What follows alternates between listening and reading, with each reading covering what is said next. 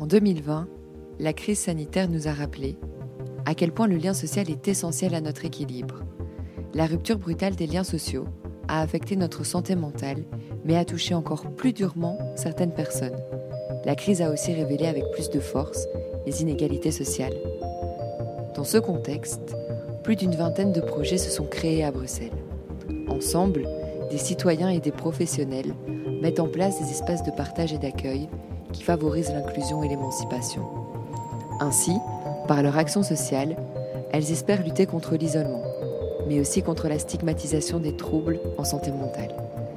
Les activités proposées vont du soutien aux professionnels à des ateliers ouverts à tout à chacun, tels que des chorales, des groupes de parole ou encore des potagers collectifs.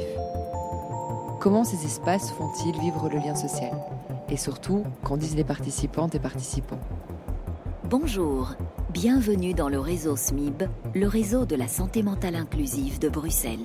Parce que pour vous aussi, être en bonne santé passe aussi par votre santé mentale, merci pour la confiance accordée au réseau SMIB.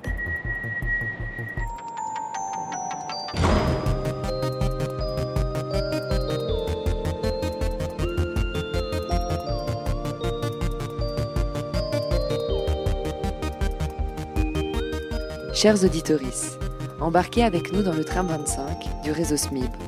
On vous emmène aux quatre coins de Bruxelles et on vous fait découvrir à chaque nouvelle halte un espace où le lien se crée et se réinvente.